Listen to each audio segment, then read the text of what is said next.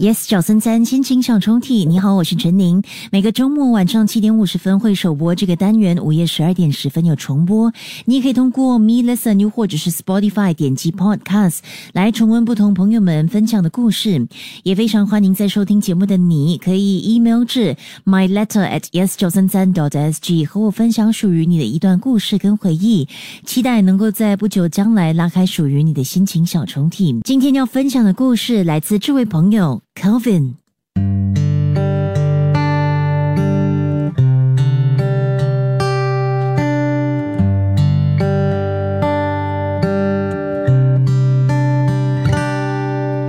二零二三年就快要结束了，我好想你，你在哪儿？我大声的对着眼前的天空呐喊着，盼着在另一片天空下的你。能够听见，也许此刻的你已经有人守护着。我该为此感到心安还是心痛呢？跟你不再联系的这些年里，我过得并不好。每当思念你的时候，我都只能够用泪水来冲淡心底的苦涩。记忆里的那些日子依然缤纷着。也许你都忘了，只剩下我一个人细心的收藏，回忆起我们曾经共同走过的曲折，那些故事带着我们一步步走到今天这一刻。我知道人生里总是有失有得，不管我愿不愿意，时间总是会推着我，用新的幸福把遗憾包着，就这样的朝着未来前进了。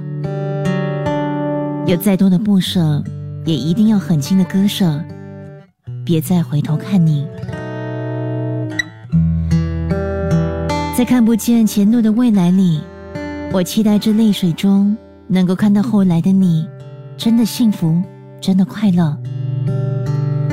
那是我最想要的。我们依然不停的走着，只是不再并肩了。我一边走着，也一边告诉我自己。无论是后来的故事发展的如何，也一定要让后来的人生继续的精彩着。